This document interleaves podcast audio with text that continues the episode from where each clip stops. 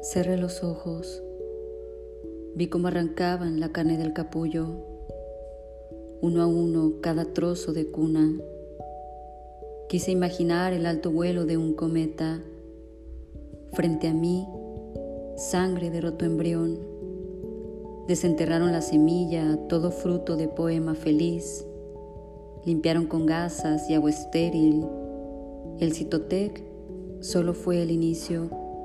Luego vino la dilatación y el curetaje.